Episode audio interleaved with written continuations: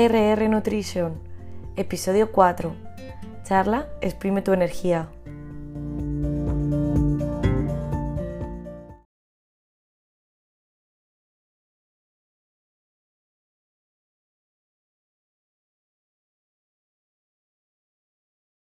Pues bienvenidos a todos y a todas. Es que no podía ver el chat a la vez, pero bueno, vamos a empezar, que estamos muy contentos de comenzar hoy estas super jornadas del Día de la Mujer, así que os doy la bienvenida oficialmente a todos y a todas. Bueno, presentarme brevemente, yo creo que todos nos conocemos por aquí ya. Lo que pasa es que nos estamos echando de menos, yo creo, porque como no nos vemos en presencial, pues eso es la pena. Yo soy Luna Puerta y ahora actualmente estoy en, la junta directiva de Punto de Encuentro, soy la secretaria. Y bueno, sobre todo hay que agradecer a la junta directiva actual, sobre todo a Natalia, que se ha embarrado a, crear todas estas, cosas junto con Florencia y más compañeras de, y socias de Punto de Encuentro. Así que muchas gracias a todas eh, ellas y nada, eh, estamos muy felices porque este año es el primer año que hacemos estas, estas jornadas y para el Día de la Mujer, que creemos que es muy importante tenerlo en cuenta y esperemos que no sea el último año, que sean muchísimos años creando este tipo de jornadas. Eh, comentaros brevemente para los que no conocéis Punto de Encuentro. Eh, Punto de Encuentro es una organización sin ánimo de lucro que trabaja para fomentar el español y su, y su cultura con diversas actividades que realizamos. Estamos actualmente en Stuttgart y bueno, eh, estamos abiertos a, hacer un montón de cosas juntos con la gente que se vaya acercando a nosotros. Y bueno, hoy tenemos una súper invitada, es Irene. Ahora la presentaré un poquito mejor. Antes os voy a hacer un par de cositas, porque yo ahora mismo no estoy viendo el chat. A ver, Ah, me, comentan, me, comentan que hay gente esperando para entrar. No sé si todavía se puede meter a más gente. Vale, pues eso lo tiene, estará gestionando ahora mismo Natalia, que está en la sombra. Tenemos a Natalia en la sombra. podéis eh, si no, alguien no puede entrar, pues que lo escriba por el chat. A ver, os comento cómo funciona esto. Podéis tener las cámaras abiertas, pero los micros vamos a silenciarlos, ¿de acuerdo? Para que la ponente pueda compartir y hablar tranquilamente. Yo voy a compartir su, su presentación y os pido eso, que los micros estén silenciados y que al final de la ponencia podéis escribir y preguntar. Tendremos una ronda de preguntas y bueno, vamos a ver qué tal, eh, cómo, os lo, cómo lo pasáis. Y bueno, pues voy a compartir, ahora sí que voy a desaparecer de nuevo, así que ya me habéis visto y ahora no me vais a ver. Voy a compartir pantalla de Irene porque no la he presentado. Irene, qué mal, ¿eh? Ya estás tardando, ya estás tardando. Ya estoy tardando, ¿eh? Vamos a ver. Eh, aquí tengo... Se nota que yo controlo las nuevas tecnologías así, así, ¿eh?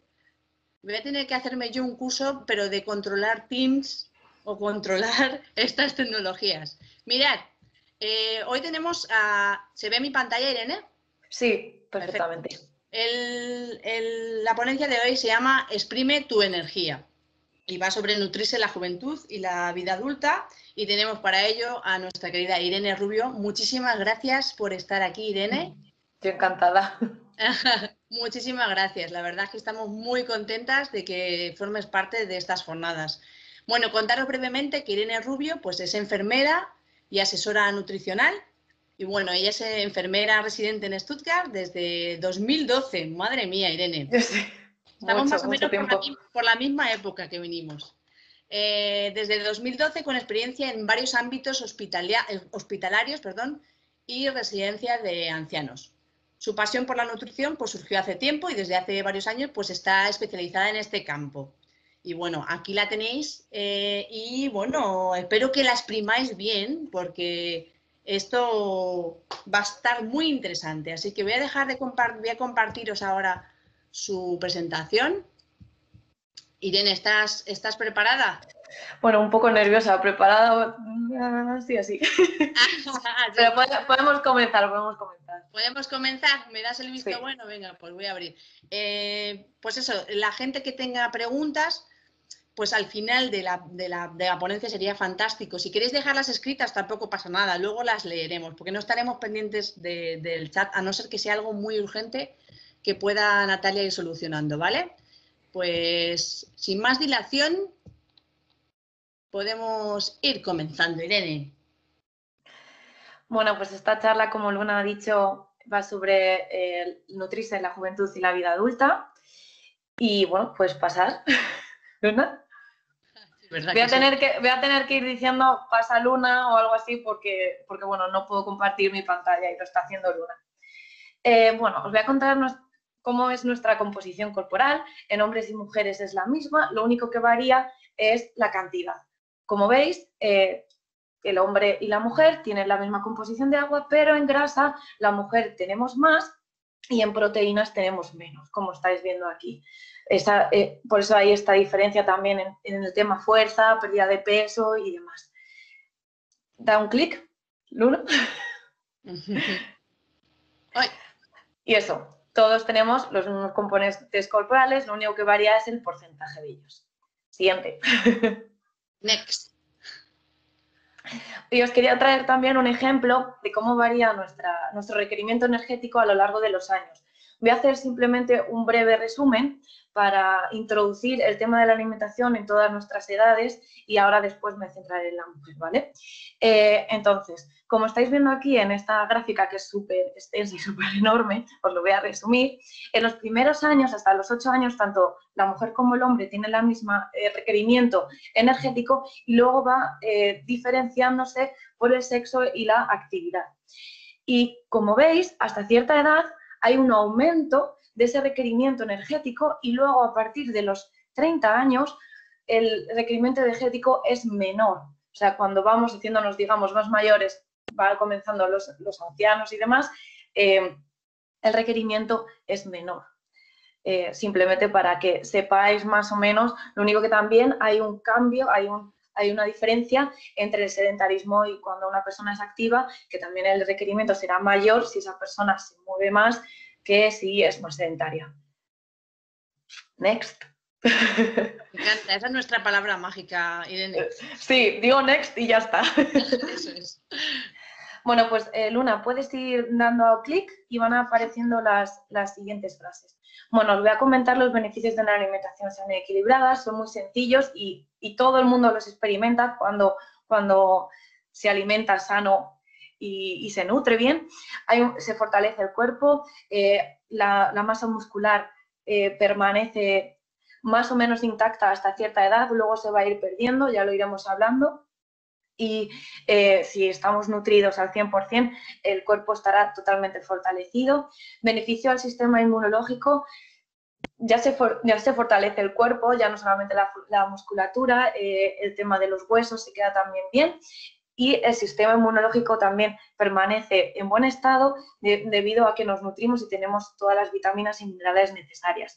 A la vez, al tener nuestro sistema inmunológico perfecto, eh, contraemos menos enfermedades, sean enfermedades infecciosas y a la, y a la vez crónicas proporciona energía y bienestar. Cuando, cuando nos nutrimos, cuando comemos bien, cuando no basamos nuestra, nuestra alimentación en ultraprocesados sin azúcar, cuando no tomamos eso, vamos a notar una energía superior a cuando, cuando estamos eh, eh, con esa adicción al, azúcar, por ejemplo, de ultraprocesados.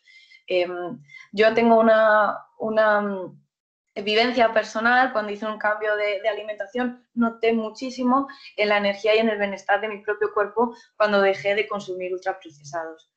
Estabiliza el peso corporal.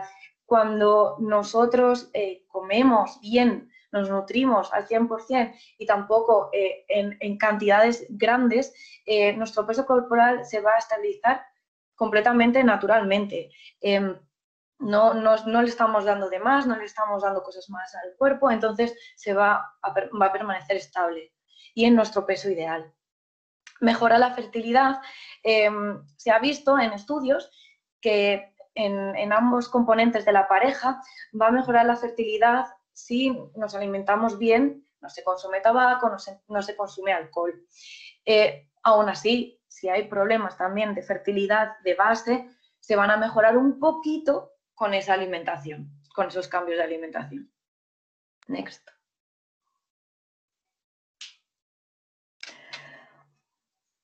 Os quiero comentar brevemente los inconvenientes de un estilo de vida no saludable.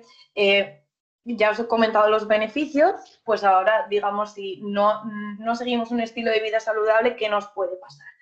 Em, hay un aumento de, enfermedades crónicas desde los últimos años, desde las últimas décadas, debido a, la aparición de esos alimentos ultraprocesados y también, eh, aparte de las enfermedades crónicas, la, la, muerte por esas enfermedades crónicas ha aumentado hasta un 46%.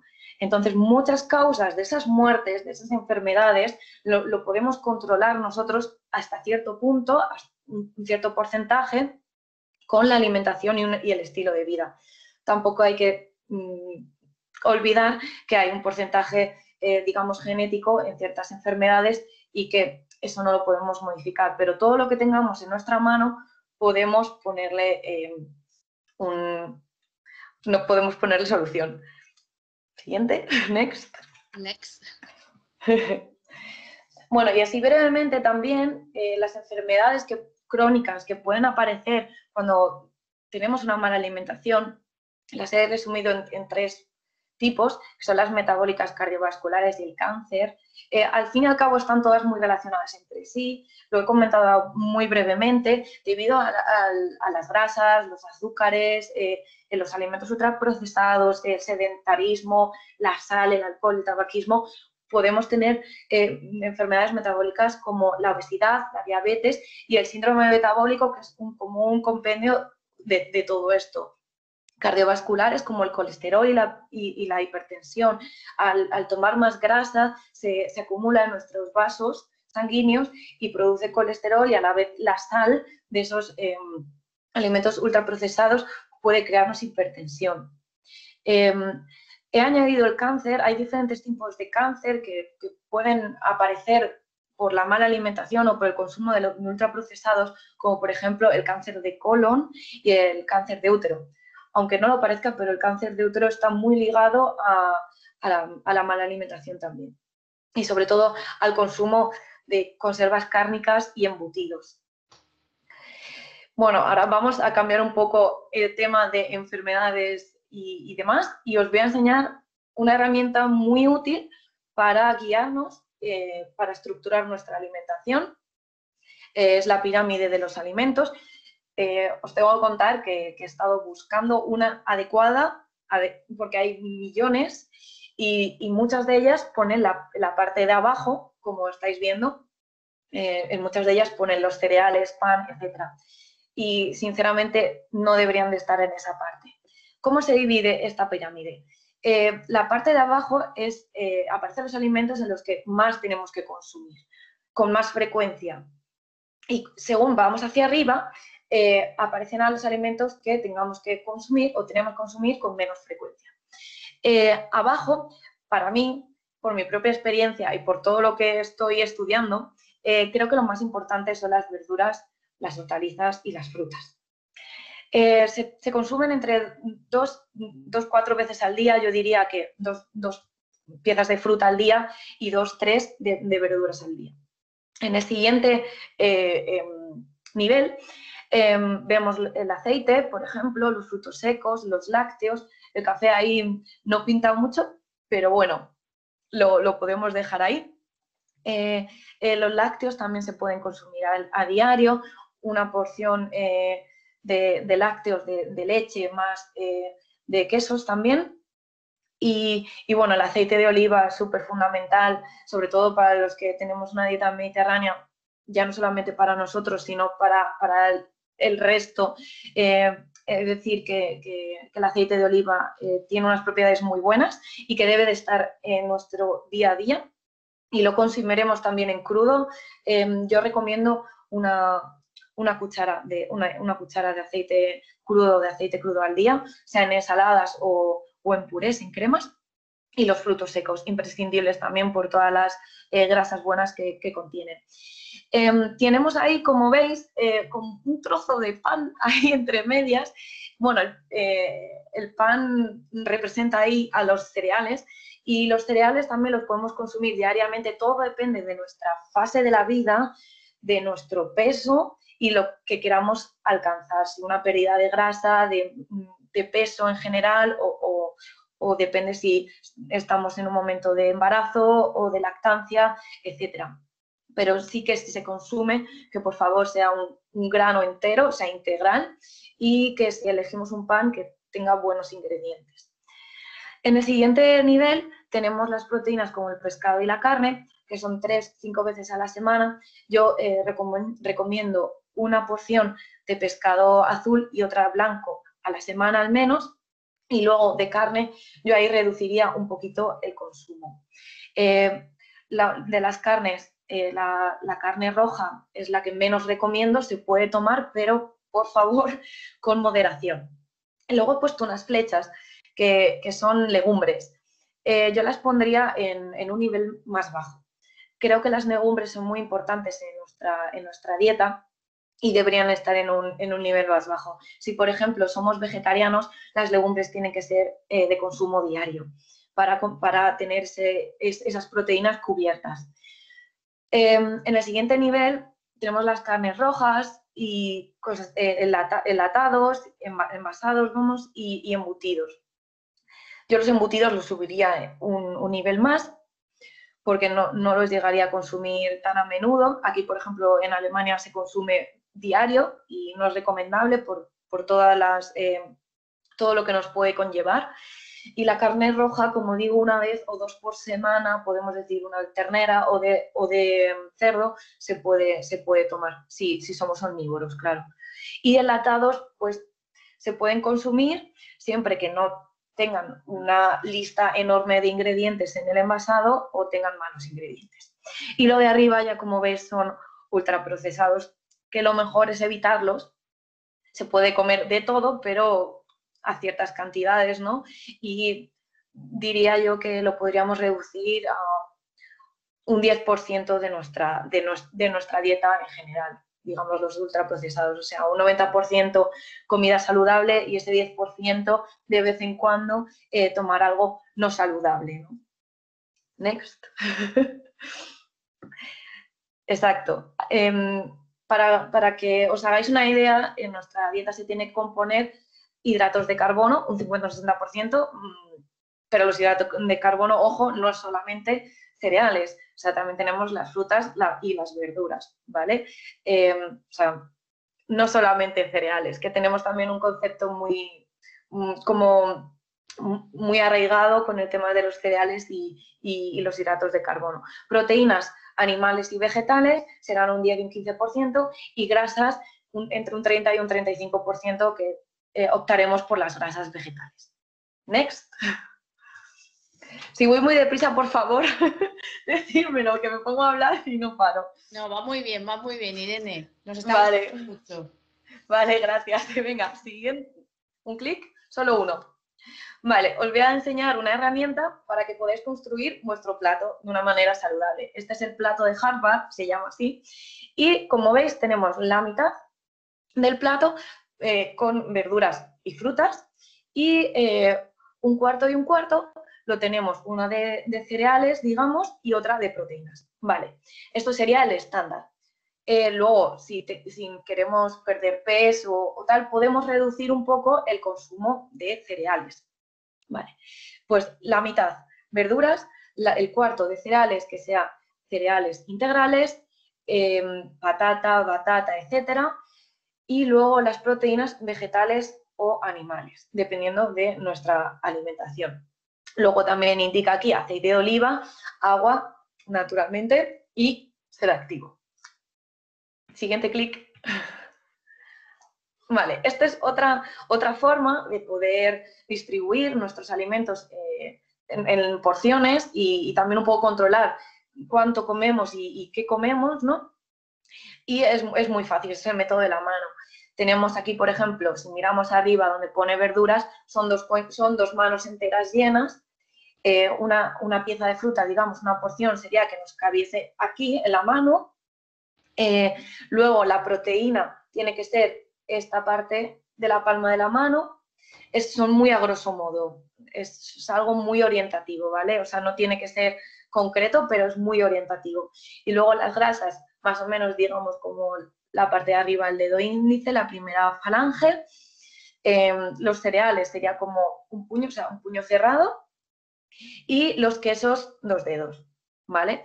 Y otra cosa que tengo que añadir, que es los frutos secos, cuando hablamos de frutos secos, es de em, que poder meter los frutos secos en nuestra mano, pero que no rebose. Por ejemplo, si queréis tomar un puñado de, nueces, que no sobresalga, sino que entre en nuestra mano y podamos cerrar la mano. Esa es una porción, ¿vale?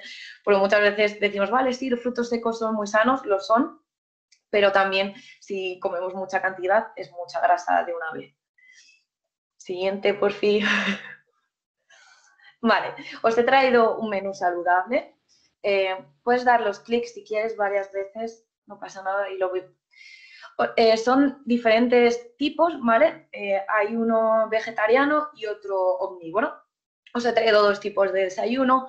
Un desayuno que es eh, un bol con frutas, o sea, digamos más, más dulce. un bol de frutas de temporada con un puñado de avena. Ahí estamos metiendo los hidratos de la fruta, más luego los cereales de la avena y el yogur, que sería la proteína, ¿no? Eh, junto con canela y miel lo he puesto para un poco endulzar y evitar que el yogur eh, sea azucarado lo más, em, lo, más recomendable es que sea sin azúcar y natural, sin frutas, eh, que no venga con frutas, vamos. Entonces este desayuno se puede también poner en la versión vegetal poniendo yogur, por ejemplo, de soja. Pasa totalmente bien. Luego, más abajo, tenemos dos tostadas de pan 100% integral de centeno, aquí se llama Rogan, eh, con eh, Hot. Y mm, luego media aguacate, por ejemplo. Así tenemos también la parte de grasa, de una grasa buena eh, eh, ocupada ya. tomate en rodajas. Y luego podemos echar una cucharada de queso fresco si nos apetece, o un queso vegetariano, o dejarlo así. Serían dos, dos, mm, dos desayunos bastante completos también depende de nuestro eh, requerimiento energético cuánta cantidad. Esto es la verdad que es un poco a ojo, ya cada uno tendría que ver lo que necesita. Eh, luego de comidas, arriba tengo, eh, bueno, tenéis una parte vegetariana, una comida vegetariana que es con quinoa al curry con verduras al vapor y garbanzos. Como veis, tenemos verduras por un lado, cereales, que es la quinoa, y la proteína, que es el garbanzo. Plato completo. Fin no necesitamos más, no necesitamos pan para acompañar ni nada. Fin. Luego, abajo tenemos pasta de, de, integral con verduras, salsa de tomate y queso bajo grasa, que también podría valer para los vegetarianos. Lo mismo, tenemos cereales, tenemos verduras y tenemos la proteína, el queso. Ya está. Más sencillo imposible. O sea, no, hay ninguna excusa para, no comer bien. Y la cena, en este caso he puesto una ensalada y una crema. Eh, lo más recomendable es eh, de las dos porciones de verduras que tomamos al, día, que una de ellas sea en crudo. Ya sea en ensalada, ya sea en gazpachos, eh, en, bowls de, verduras tipo poke, eh, cualquier cualquiera de ellas es, es válida. así que bueno, tenemos la crema de verduras con un chorrito de aceite, ahí está, digamos, la porción de aceite de oliva crudo que, es recomendable. Eh, tofu marinado acompañado con la crema eh, para la parte, digamos, vegetariana. Y luego abajo tenemos una ensalada variada que podemos echar todo lo que queramos y, las verduras que queramos, acompañado de un filete de salmón. Ahí tenemos también la verdura y tenemos el salmón. Eh, ¿Por qué no he puesto aquí eh, cereales, porque se puede, en una, en una de las comidas también podemos dejarlo sin cereales y echarlo, echarle más verduras.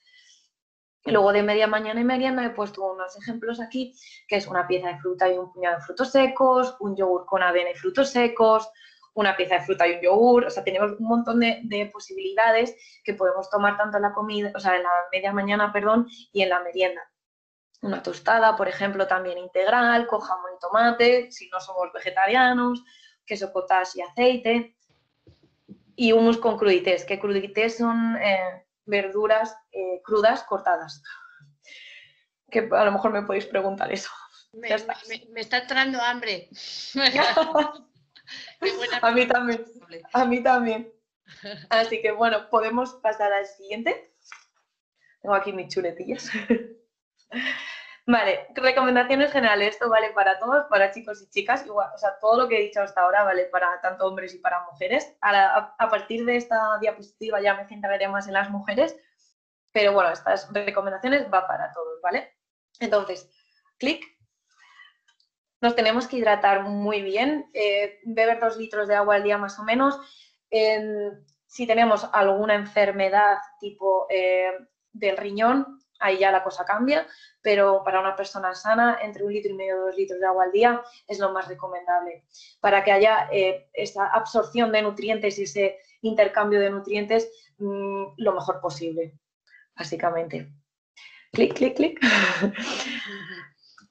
reducir el consumo de sal. Ya hemos dicho que, la sal, eh, el consumo, el abuso de la sal puede producirnos eh, hipertensión y, tenemos que reducir al máximo ese consumo de sal. Si podemos tomar sal yodada de mesa mejor para el tema del yodo, aunque es un tema también agudo por el tema de la tiroides, pero la sal, sal de mesa, sal yodada y ya está. Un poquito y utilizar las especias, muy importante. Podemos dar sabor a las comidas con las especias, con las que más nos guste, y hay millones.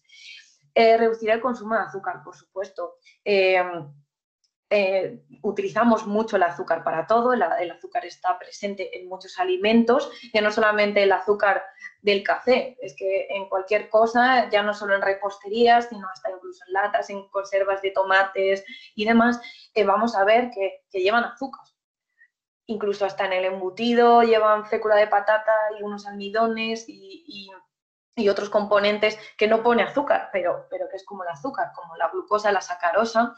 Tenemos que estar atentos cuando compramos y evitar que los alimentos que compramos lleven ese azúcar enmascarado, ¿no? Y bueno, quitarle el azúcar al café, por ahí se empieza. Em, sí, sí, es verdad, parece que no, pero, pero nos quitamos bastante. Eh, hay personas que se echan eh, una o dos cucharadas al café y si toman dos cafés al día, pues vamos, vamos echando cuentas de un día tras otro, un día tras otro y al año es una buena cantidad. Por eso digo que, no, es, no es tontería.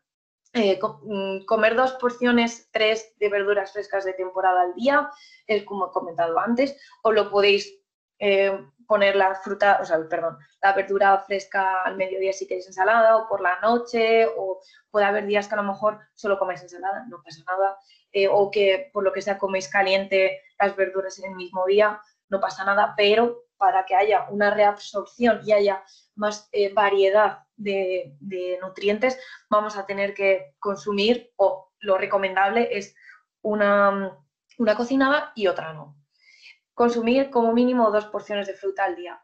Yo lo que hago, yo sinceramente, es esas dos porciones de fruta me la pongo en el desayuno, en la, media mañana o la merienda. Mm, puedes comer tres porciones de, fruta que no pasa nada y da igual a qué hora comes la fruta. Hay mucha gente que dice, no, es que si como a partir de las seis de la tarde la fruta engorda. No, engordamos nosotros. Igual que el agua, ¿no? Igual que el agua.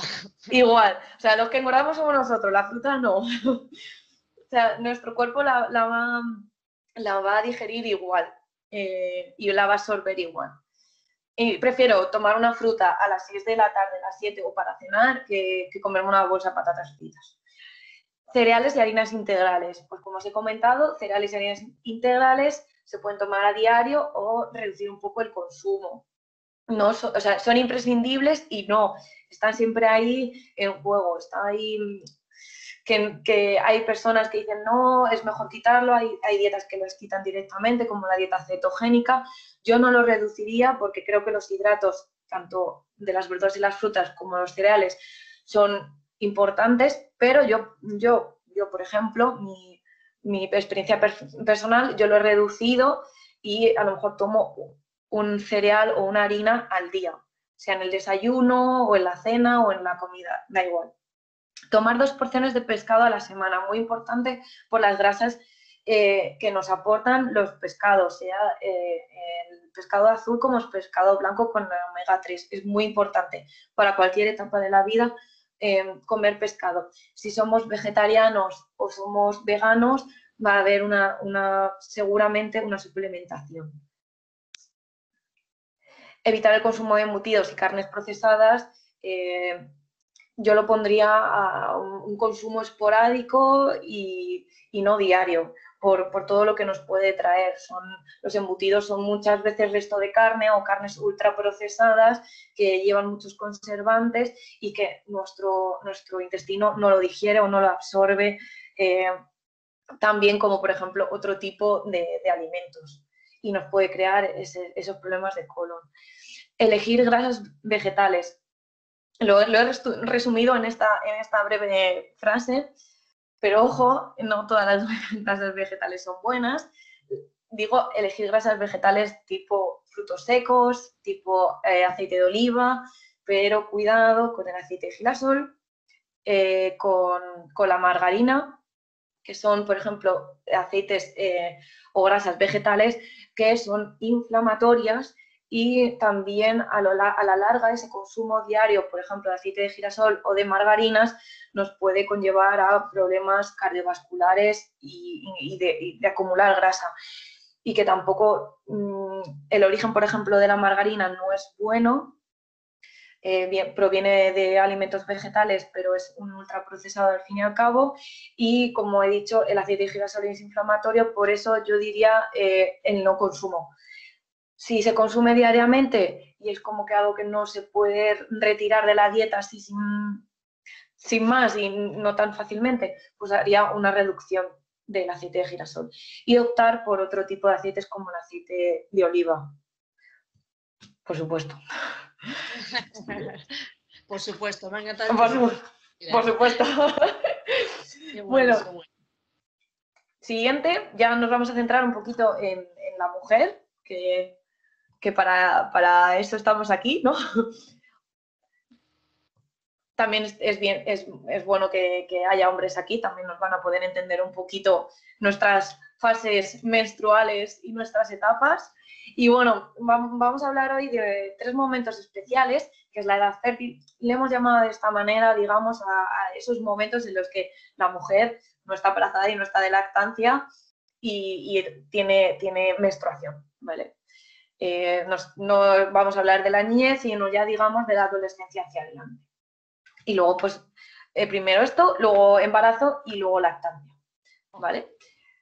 Así que nada, comenzamos. Siguiente. Muy bien. Vamos a empezar con las fases eh, menstruales. os he traído un, rosco con, con, las cuatro etapas menstruales. Vamos a empezar por la etapa menstrual, es en el momento de sangrado, es en el momento en el que tenemos molestias, que estamos cansadas, que perdemos mucha agua, aparte del sangrado se pierde agua, tenemos que tener mucho cuidado con, nuestra hidratación y tenemos que esos dos litros sí o sí eh, beberlos. Eh, entonces, con este sangrado eh, puede ser que baje nuestra, nuestra hemoglobina, nuestro hierro en sangre y está recomendado que consumamos hierro, por ejemplo, legumbres y carne, hay muchísimos más, pues como lentejas, pistachos, cereales integrales también tienen hierro, eh, em, incluso verduras de, hoja verde también tienen hierro y a la vez vitamina C y, A. Em, yo pondría vitamina C para la absorción de hierro y la también o sea, haría una combinación de, ambos, de ambas vitaminas, también porque estamos en un momento muy bajito, digamos, estamos ahí muy débiles y para reforzar nuestro sistema inmunológico también. La vitamina C, pues lo podemos encontrar en cítricos, en, pimiento rojo y pimiento verde, que hay mucha gente que no lo sabe, pero sí, el pimiento rojo y el verde tienen mucha vitamina C. Eh, el kiwi, las espinacas, eh, tomates, eh, lo podemos encontrar en todos ellos y bueno, la vitamina A en mango, en zanahoria, en legumbres, o sea, también está muy presente en el, en el mundo vegetal.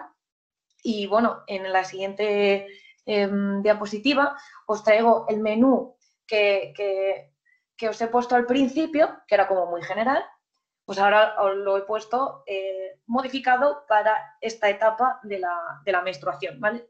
Esta fase menstrual.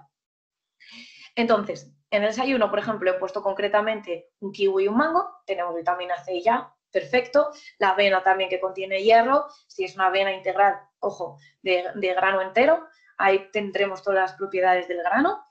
Eh, igual, eh, abajo las dos tostadas con, pan integral de centeno, perfecto, tenemos las vitaminas ahí. Y hojas de rúcula, por ejemplo, que es una hoja verde, y ahí también nos pueden aportar las vitaminas y el hierro que necesitamos. La comida, también ahí he dado unas especificaciones.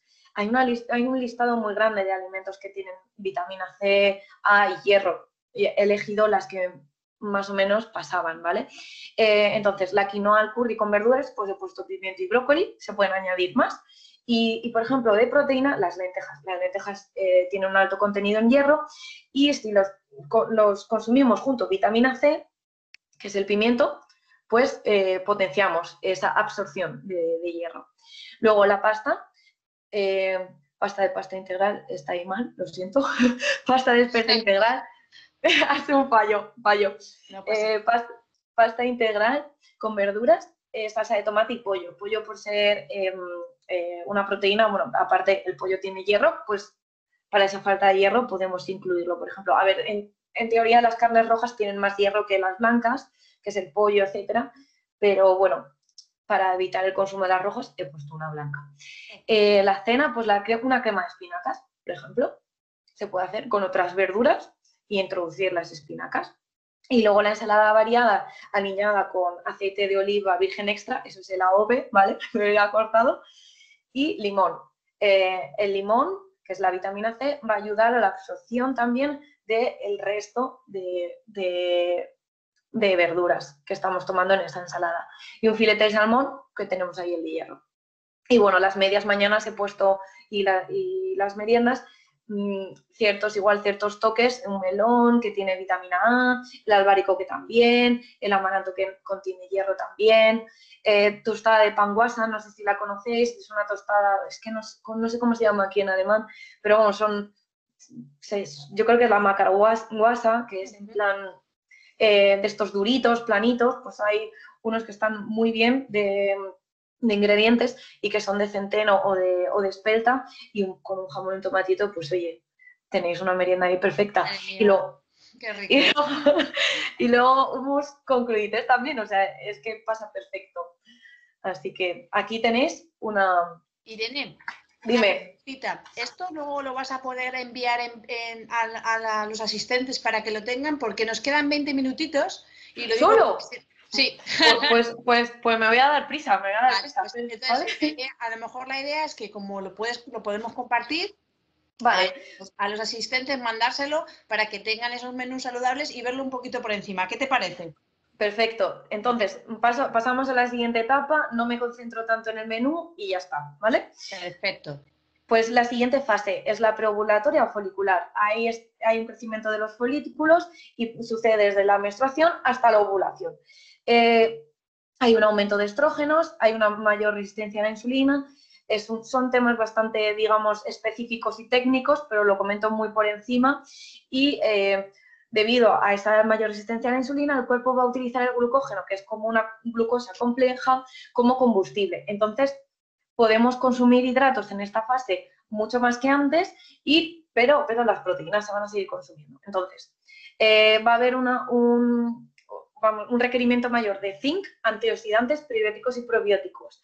Eh, prebióticos los tenemos en las verduras y los probióticos en el kéfir, tempeh y, ciertos alimentos, ¿vale?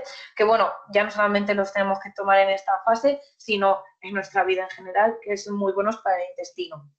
Podemos poner el menú saludable y em, he vuelto a partir desde el mismo menú y he, tocado ahí unas cositas que, bueno, eh, os lo podemos mandar y lo podéis ver y, es, casi lo mismo que, antes, lo único que con otros alimentos, ¿vale?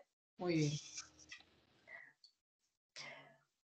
Entonces, la fase ovulatoria es la, fase de la ovulación, como su nombre indica, entre el 12 y 16 día, aproximadamente. Es una fase súper corta que muy pocas mujeres la, notan. Eh, son de 36, 34, 24, 36 horas, dependiendo de la mujer. Y bueno, aquí vamos a mantener el consumo de hidratos, se aumentan proteínas porque nuestro cuerpo se está eh, preparando para, digamos, la fecundación, ¿no? Eh, vamos a tomar hierro y ácido fólico también por eso y vamos a intentar moderar el consumo de grasas. Entonces, he puesto también en el menú eh, alimentos con ácido fólico y alimentos con, hierro. Y bueno, tener cuidado también con el consumo de ciertos alimentos y bebidas como el café, té, vino y cerveza, que eh, van a frenar la absorción de hierro en el cuerpo. Siguiente. ya la estoy metiendo muchísima prisa. Dale, dale, tú dale, Ya, ya estoy. Bueno, pues, pues, pues, aquí tenéis el menú saludable de, la fase anterior, de la fase ovulatoria, y vamos a pasar a la última fase, que es la fase lútea, que digamos que, es eh, la, fase ya de la post-ovulatoria y eh, ya se, ha ya se ha expulsado el óvulo y es toda la fase premenstrual. O sea, es el momento premenstrual de la mujer cuando decimos tengo, estoy premenstrual. Eh, tenemos este, síndrome, tenemos una leve resistencia a la insulina, tenemos antojos, tenemos mucho más apetito. Eso, eso de, ay, me apetece chocolate, tal, pues fase premenstrual clarísimo. Eh, entonces vamos a tener que tener mucho cuidado con el consumo de, de hidratos porque tenemos eh, leve resistencia a la insulina y tenemos más antojos y tenemos muchísimo más apetito y con poco que, cojamos de chocolate nos comemos la tableta entera. Entonces hay que tener cuidado ahí. Algunas la hacen en otras fases también, yo creo. También, pero aquí, aquí hay, hay mucho peligro. Entonces vamos a disminuir los hidratos y vamos a aumentar las grasas buenas y las proteínas. Eh, aquí magnesio eh, y luego pues hay que tener cuidado también con el consumo de sal en esta parte porque hay una tendencia mayor a acumular líquidos, ¿vale? Eh, aquí. Entonces tenemos el siguiente menú, igual está un poquito tocado para que veáis que, bueno, lo, he ajustado a, a esa fase. A ver, tampoco hay que hacer eh, un menú para cuando, cuando tenemos nosotras la regla o digamos la menstruación, hacer un menú, tal, estar tan pendientes, ¿no? Pero es para que, se sepa que hay una demanda mayor o menor de, de ciertos alimentos y de ciertas sustancias. Siguiente fase de la mujer, para las que se quedan embarazadas o van a tener un bebé, ¿Qué objetivos tenemos en el embarazo al nutrirnos? Vamos a cubrir las necesidades nuestras de la madre y del feto. Vamos a preparar el, cuerpo para, ese parto.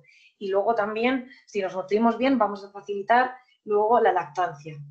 Eh, y, debido a, una mala nutrición también puede haber una, diabetes en la mujer, una diabetes gestacional, también puede haber una, diabetes y una obesidad en el, en el feto después, incluso la madre, y también puede haber un parto prematuro.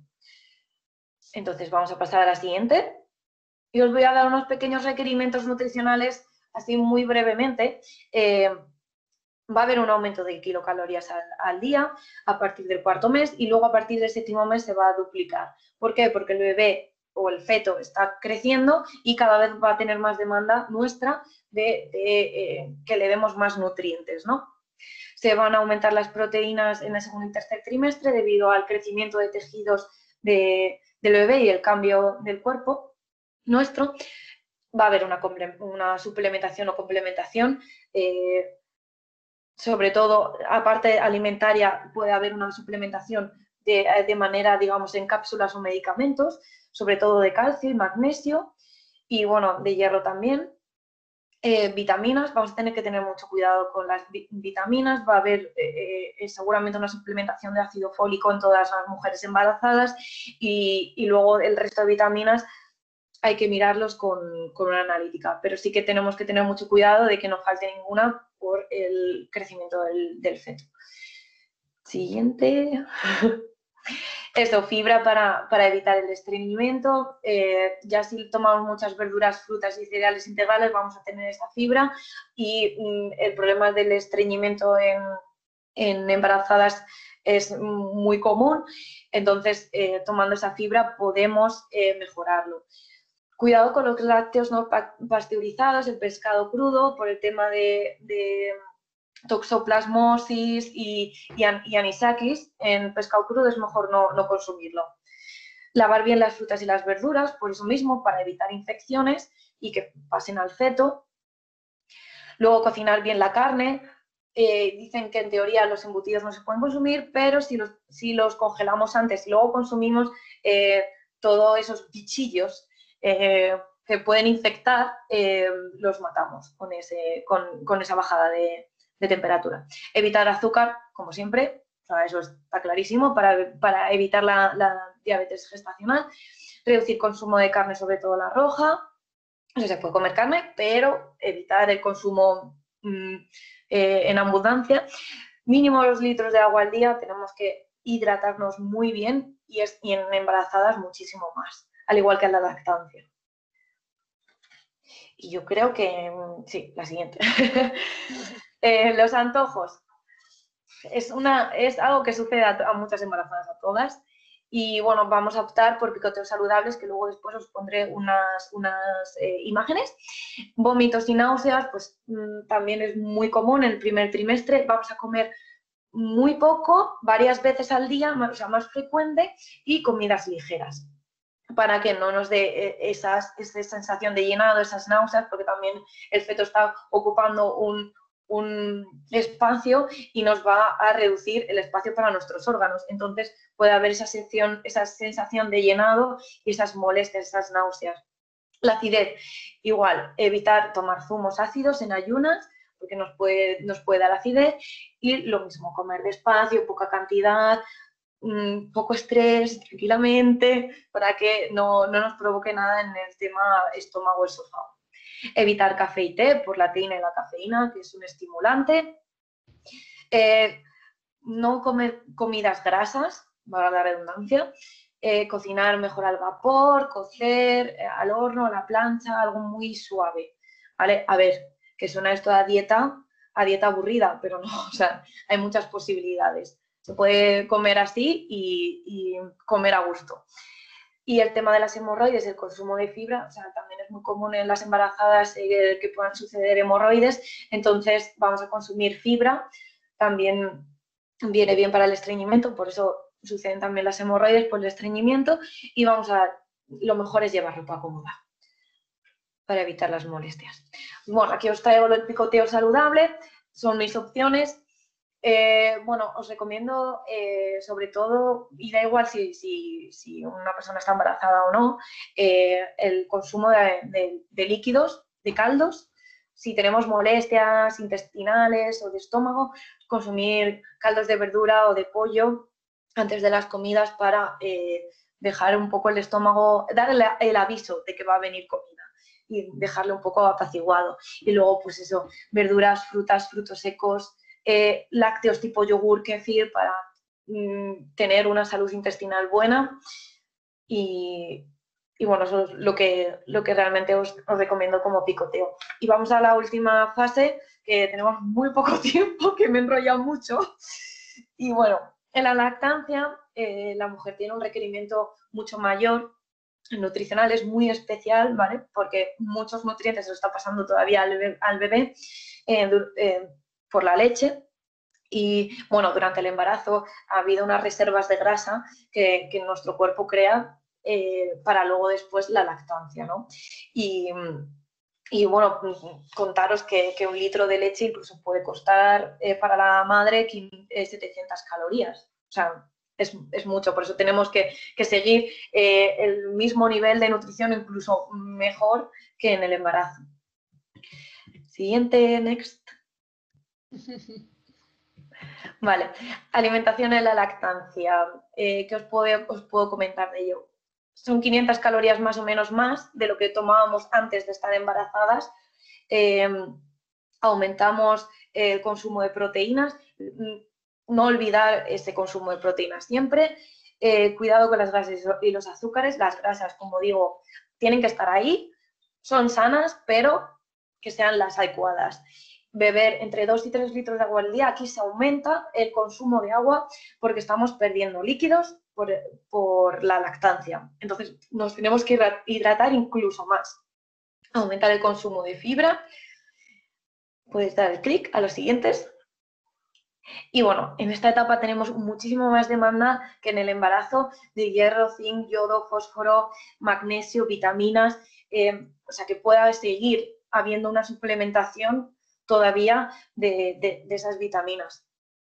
Y cuidado también con el tema de la pérdida de peso, que sea una pérdida de peso paulatina, tranquila, que, cuesta, pero no hagáis barbaridades de reducción, de dietas de reducción para en dos meses estar con, con el peso de antes, porque no es, no es sano. Y yo creo que ya está. Vamos al resumen. Bueno, os voy a englobar un poquito todo lo siento si, si, estoy yendo muy deprisa y puede ser que me esté dejando cosas en el tintero, pero bueno. Si, surgen en preguntas, pues es, las podemos resolver. Por eso vamos un poquito más rápido, pero porque también vale. escuchar a los, a los asistentes. Vale, que no sean preguntas difíciles, por favor. Ah. bueno, eh, en resumen, eh, vamos a optar por una dieta variada, adecuada y saludable. Vamos a incluir todos los ingredientes, vitaminas, eh, hidratos de carbono, proteínas y, grasas. Em, nos vamos a hidratar muy bien. Siguiente. Vamos a adaptar nuestra alimentación a la etapa de vida, o sea, dependiendo de qué edad tengamos, qué sexo y nuestra actividad. Deporte, em, recomendado 30 minutos mínimo al día. No, no es moverse, es deporte, 30 minutos mínimo, se puede hacer más. Si se hace más, mejor. Buena hidratación, como he dicho, entre un litro y medio, dos litros, dependiendo también en qué fase estemos de, la vida, pero yo diría que dos, como la media. Em, tomar el sol a diario, aunque aquí en este país, en Alemania, es un poco difícil, pero lo suyo sería 15 eh, minutos aproximadamente, 15-30 minutos que nos dé el sol en, la piel, con protección, claro está. Evitar el tabaco y el consumo de alcohol, eso está clarísimo, de ahí no tengo nada que decir. Eso solo trae desgracias. Eh, optar por una alimentación basada en materias primas, eso es muy importante, eh, y, evitar los ultraprocesados, utilizar la fruta, verdura, legumbres, huevos, etcétera, y evitar todo lo que, lo que esté muy manipulado. Se puede, se puede comer de latas o envases, pero cuidando los ingredientes que hay como he dicho, evitar los ultraprocesados, eh, el azúcar lo reduciría también. Y bueno, pues yo creo que, se puede disfrutar de comer saludable, nos podemos nutrir y a la vez eh, comer a gusto, no, un cacho de lechuga y ya está. Y yo creo que es romperse la cabeza y ya está. Ay, vale, se ha ido, perdón. No pasa, yo ahí mi despedida. Despedida, que estamos Gracias. Perdona, que te la he dejado. Nada. no pasa, no pasa nada. Bueno. Quería dejar de tu despedida porque mira qué, simpática sales con tu banana. doy, doy pie ya a, preguntas ahí. Sí, eh, yo creo que sí, yo creo que si das, mira, si das abajo, eh, donde tienes el 51%, eh, ves que hay como también para presentar. Eh, al otro lado, al otro lado, ahí, dale. Ahí dices, ¿no? Ahí está. Muchas gracias por vuestra participación. Buenísimo. Pues si queréis, voy a dejar de compartir, si os parece, y los asistentes, es el momento de que podéis escribir por el chat. Eh, un momentito, que voy a quitar yo por aquí las cosas, que me deje y me veis un poquito en grande, a ver si esto, a ver si me veis. Todavía no, o sí. A ver. ¿Me ves tú, Irene? Yo sí, yo sí, yo te veo. Vale, pues a ver, vamos a ver, eh, ¿tenéis alguna pregunta referida a la ponencia de hoy? Voy a mirar a ver el chat. Aquí nadie, nadie contesta. Nada. Pues, oye. Oye, pues, pues parece ser que no hay pregunta. oh, no, yo creo que alguien ha hecho así con la manita. Ha sido muy, muy, muy buena idea. Dice, mira, aquí sí, sí hay, sí hay. Perdón, sí hay, sí hay. Sí hay, sí hay. A ver. Nada, dice Pilar. Eh, eh, escribir mejor, escribir mejor, porque si no. Yo lo leo. Pilar dice, me gustaría saber las ventajas de bebida vegetal frente a la leche de vaca. Bueno, a ver, eh, ventajas. Eh, mm, depende.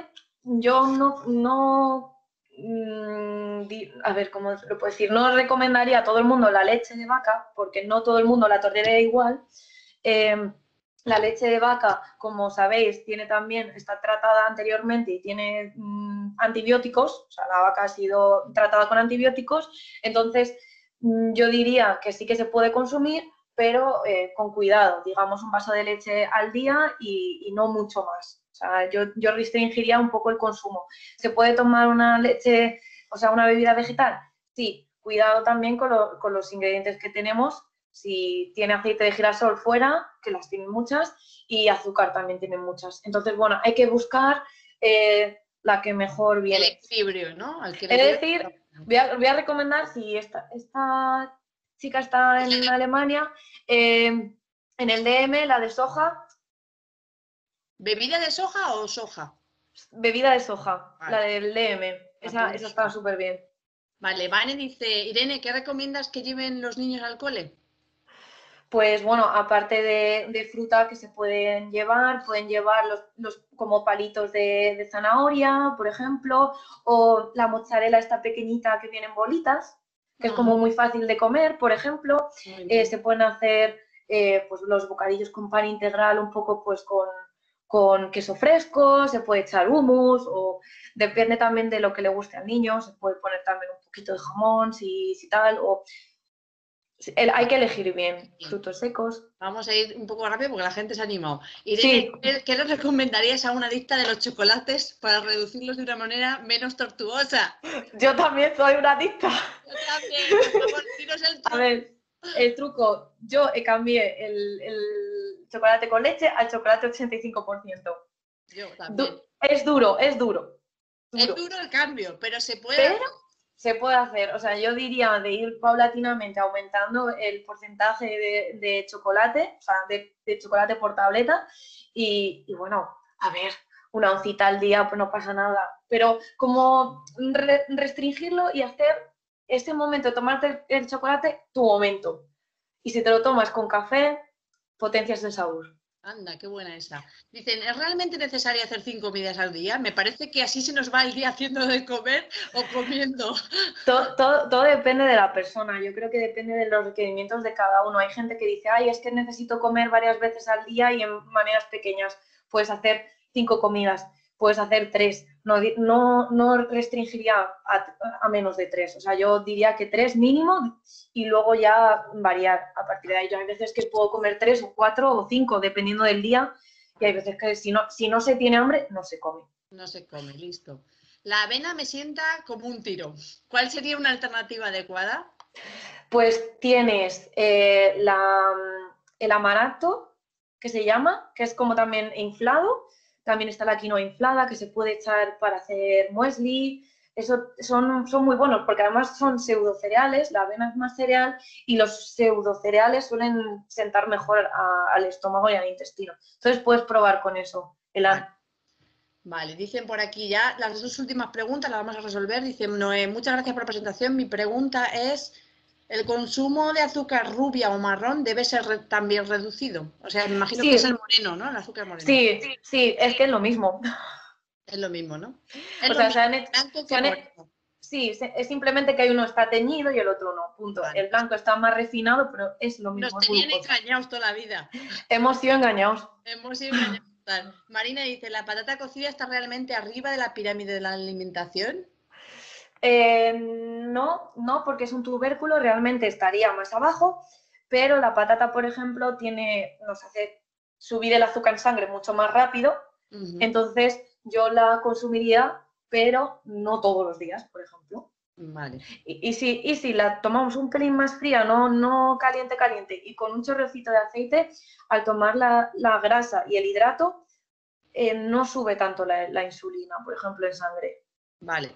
Bueno, eh, no sé si alguien, hay una la mano levantada de alguien aquí, pero no sé quién es. Eh, nos estamos yendo de tiempo. Sí. Eh, yo creo que vamos a terminar aquí porque tenemos que seguir al otro, que tenemos sí. cliente. Así que nos vamos a ir despidiendo. deciros que muchas gracias, muchas gracias. Gracias a todos. Y ha estado fantástico y nos vemos pronto. Si nos, quizá nos veamos en el siguiente, el de ahora. Venga. ¿Estáis escuchando?